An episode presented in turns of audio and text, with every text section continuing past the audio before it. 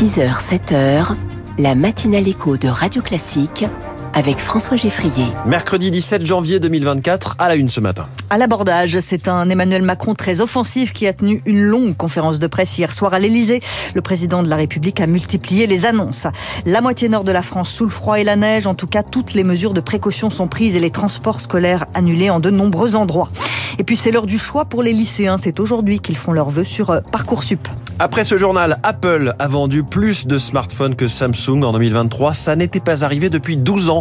Le détail dans les titres de l'économie à 6h10. 6h15, la France de demain, une France qui contribue à la reforestation grâce à la technologie.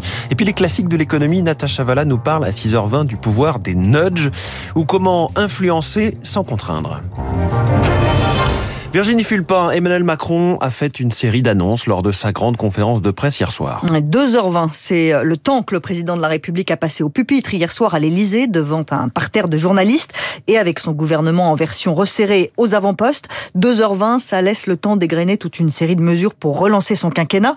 Emmanuel Macron veut réarmer la France dans un monde bouleversé. Un vocabulaire belliqueux pour évoquer un réarmement civique, culturel, économique ou encore démographique, Charles Ducrot. À commencer par l'enseignement et la famille qu'Emmanuel Macron sollicite pour apprendre ce que la République veut dire, et ce dès le plus jeune âge. En renforçant le soutien et l'exigence vis-à-vis des parents, en reprenant aussi le contrôle de nos écrans. Nous déterminerons le bon usage des écrans pour nos enfants, à la maison comme en classe. Emmanuel Macron annonce le doublement du volume horaire de l'instruction civique au collège et la mise en place de cours de théâtre obligatoires.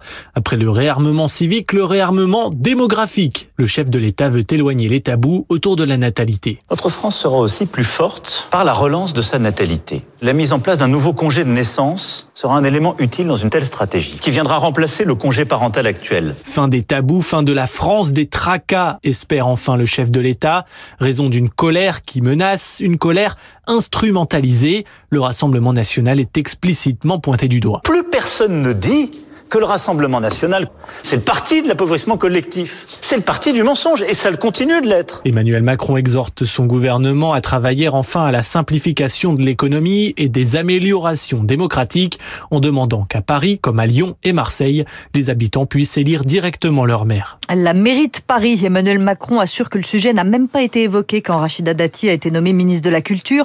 Qu'elle soit mise en examen ne change rien. Le président défend la présomption d'innocence. Emmanuel Macron a aussi volé au secours de sa ministre de l'Éducation nationale. Amélie Oudéa-Castera a été maladroite en parlant des heures d'absence des enseignants non remplacés. Elle s'est excusée et c'est bien le principal. Elle va maintenant travailler avec les enseignants, dit-il. Des enseignants qui doivent être mieux payés. Le président de la République l'a concédé. Et en parlant du salaire des fonctionnaires, Emmanuel Macron a répété qu'il voulait que le mérite entre en ligne de compte dans leur rémunération. Je souhaite qu'il y ait justement un travail pour que la dynamique salariale soit au rendez-vous des efforts. Il en va de même pour nos fonctionnaires pour lesquels le principal critère d'avancement et de rémunération devra être à côté de l'ancienneté également le mérite. Ce sera au cœur d'une réforme qui va commencer dans les prochaines semaines. Que le travail paie mieux et que les fonctionnaires soient davantage rémunérés au mérite, ça reste très flou pour Christian Grolier, le secrétaire général force ouvrière de la Fédération des fonctionnaires. Nous ne sommes pas une entreprise. Nous n'avons pas de gain de productivité à faire. Nous rendons un service. Donc il faudra que le président de la République nous explique ce que signifie rémunération au mérite. C'est très flou déjà pour une première raison, c'est que le président de la République vient de supprimer, à ce stade en tout cas, le ministère de la fonction publique et son ministre Stanislas Guérini. Ça fait plus de deux ans qu'on attend une discussion pour améliorer les salaires et les carrières. On devait discuter de négociations annuelles obligatoires dans la fonction publique, ce qui était une nouveauté puisque ça n'existe que dans le privé. Et là, au moment où il n'y a plus de ministre et plus de ministère, on nous sort la rémunération au mérite avec deux phrases du président de la République. Ce n'est pas une manière d'entamer le dialogue social, donc on ne sait pas ce que ça veut dire. Christian Grelier avec Zoé Pallier. Emmanuel Macron appelle aussi à redynamiser le dialogue social dans les branches, dans les entreprises pour éviter un tassement des grilles de salaire. La dernière partie de l'interview du président était consacrée aux questions internationales. Emmanuel Macron se rendra en Ukraine au mois de février. Et puis le 7 février, ce sera la date de l'hommage national rendu aux victimes françaises de l'attaque du Hamas en Israël. Radio Classique, il est 6h04 et le deuxième sujet à la une ce matin, c'est le froid, la neige et le verglas. Et 34 départements en alerte orange ce matin dans la moitié nord de la France, en Bretagne Bretagne, c'est une alerte pluie et inondation. Dans les autres régions du Nord, c'est donc la neige et le verglas. Héloïse Weiss, bonjour. Bonjour. Alors, par précaution, de nombreux départements ont suspendu les transports scolaires ce matin. Le bus ne passera ni en Normandie ni dans les Hauts-de-France. Dans les départements du Grand Est, c'est même l'ensemble des transports en commun qui sont suspendus jusqu'à midi, voire 14 heures pour le bas et le Haut-Rhin. Même précaution en Bourgogne-Franche-Comté, car les routes sont trop glissantes, même si on s'active depuis hier pour saler les routes. Les cumuls de neige pourront atteindre 7 à 10 cm dans la journée, 10 à 20 sur la zone Haute-Normandie, Picardie, sud du Nord-Pas-de-Calais. C'est pourquoi euh, les poids lourds ne circuleront pas non plus sur tout le tiers nord pour éviter les bouchons et les accidents. En Ile-de-France, l'abaissement de la vitesse de 20 km heure sur les axes principaux courait jusqu'à 6 heures ce matin, mais d'autres mesures pourraient être prises en raison euh, des prochaines chutes de neige. Merci Héloïse Weiss, on surveille évidemment tout ça. À La Réunion, le cyclone Bellal a finalement fait trois morts. Les corps de deux sans domicile fixe ont été retrouvés hier. Gérald Darmanin, le ministre de l'Intérieur, est aujourd'hui en visite sur l'île. La Chine se dépeuple pour la deuxième année consécutive. En 2023, la population chinoise a baissé. Il reste quand même 1 milliard 409 millions d'habitants. En France, on a déjà parlé de la baisse de la natalité, mais l'espérance de vie rebondit. L'INSEE dévoile son bilan ce matin et pour la première fois, l'espérance de vie des hommes dépasse les 80 ans. Une mission gouvernementale va voir le jour pour stopper le fléau de la soumission chimique. Sandrine Josso a été euh, applaudie par toute l'Assemblée nationale hier. La députée faisait son retour dans l'hémicycle, elle qui a porté plainte contre le sénateur Joël Guerriot.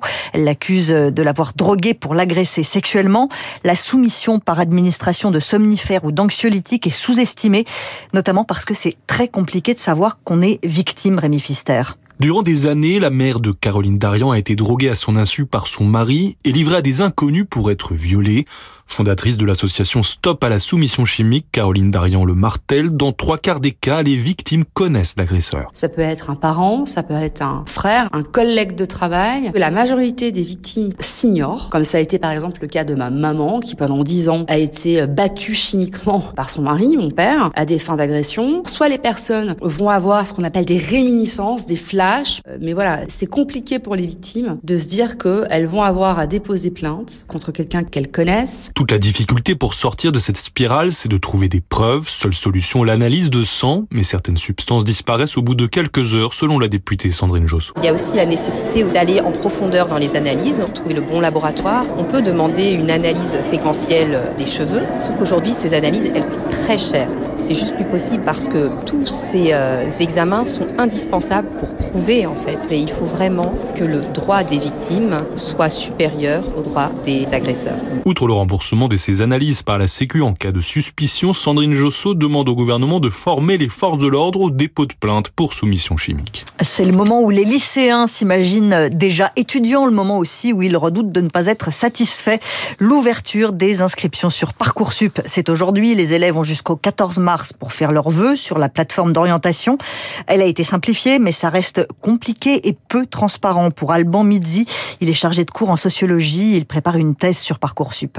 Parcoursup, c'est une solution qui a été trouvée à une pénurie de places dans l'enseignement supérieur et à une nécessité de gérer des flux bacheliers dont on considérait à la base qu'ils s'orientaient trop vers l'université. Parfois, on était obligé de recourir à un tirage au sort pour départager des candidats. En fait, Parcoursup, ça a surtout visé à mettre en avant le mérite. On va être sélectionné sur la base de dossiers de ce qu'on est, de ce qu'on a produit. Mais le tirage au sort, c'était très, très, très marginal. Et Parcoursup a échoué à mettre en avant ce mérite justement parce que c'est opaque. Les candidats n'ont que peu de billes sur la légitimité de leurs résultats et de leur classement. Des propos recueillis par Julie Drouin. Et puis la France se rassure à l'Euro de handball. Les Bleus ont battu l'Allemagne 33 à 30 hier soir à Berlin.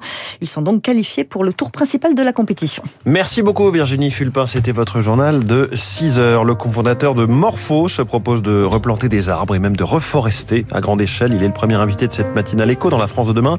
C'est dans 3 minutes. D'abord, l'actualité économique sur Radio Classique.